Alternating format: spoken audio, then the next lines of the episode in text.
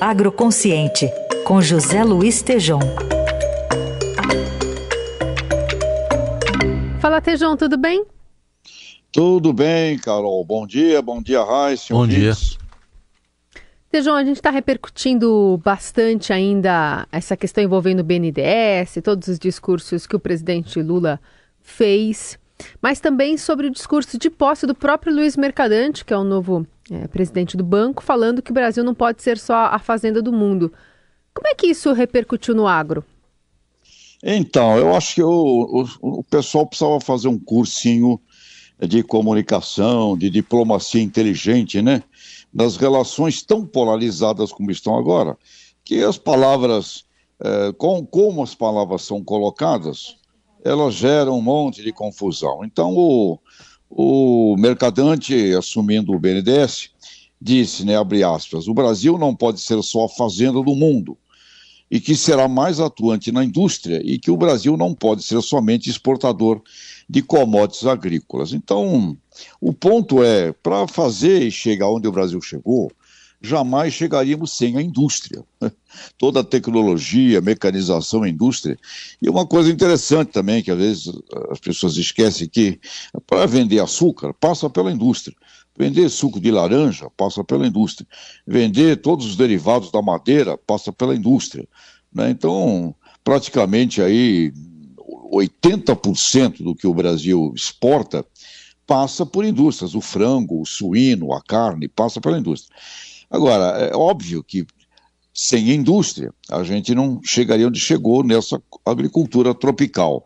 Agora, o texto do, do Mercadante dá a entender que é que aí não tem nada, que na verdade esse negócio não tem valor, então parte do agro, já dentro desse mundo de polarização, aproveita para pegar desse assunto e criticar, etc. e tal. Então, é lógico que nós precisamos sim de, um, de uma reindustrialização brasileira e nós temos condição de agregar muito mais valor em tudo que nós já, já fazemos e podemos, inclusive, invadir áreas de acessos uh, em cadeias produtivas e que nós, inclusive, não estamos, não estamos uh, fazendo nada, exportando.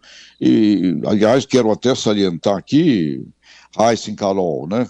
Para quem gosta de jabuticaba, hum. visite a cidade de Sabará, em Minas Gerais, e você vai ter um show espetacular desse produto maravilhoso que é a jabuticaba, mas com muitas é, pequenas agroindústrias ali produzindo geleias, doces, tem o Festival da Jabuticaba, ou seja, temos condição sim de industrializar muito mais. Então, é, Heisen, Carol e ouvintes, eu acho que tem aí a necessidade de, um, de preparar a forma como, como nos comunicamos, e no caso do agro, existe uma polarização uh, efetiva, uh, em que, obviamente, a indústria está a serviço inclusive da qualidade de vida dos produtores rurais, né? no antes da porteira, no pós-porteira, e quanto mais industrialização, menos a categoria dos produtores fica exposta exclusivamente aos, aos preços de bolsas internacionais, né?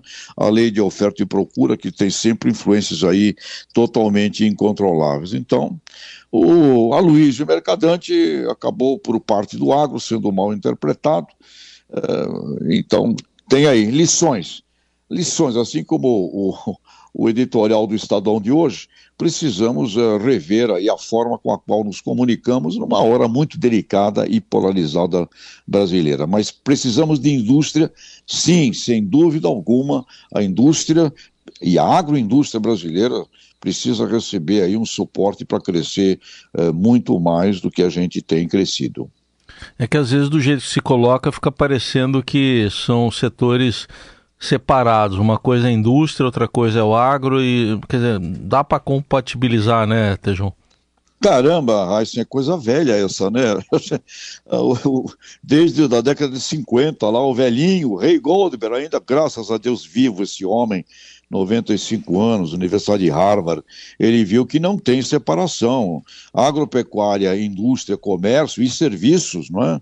Aliás, no Brasil, 45% do setor de serviços brasileiros está vinculado a esse sistema. Então, é um sistema agroindustrial, Raíssa, como você bem coloca, é uma, há uma ligação total é, entre ele e separação de agropecuária versus a indústria é, um, é, uma, é uma, insanidade. Nós não, nós não estaríamos aqui eh, se, nós, se não houvesse todo um programa eh, de tecnologia eh, na área de serviços que invadiu a indústria brasileira. Né?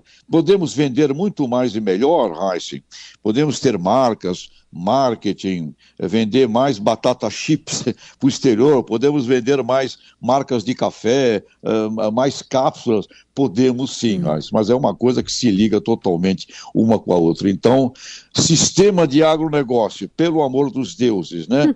É um sistema que envolve agropecuária, indústria, comércio e serviços, Raíssa. Valeu, Tejon. Voltamos a nos falar na sexta-feira. Viva Jabuticaba!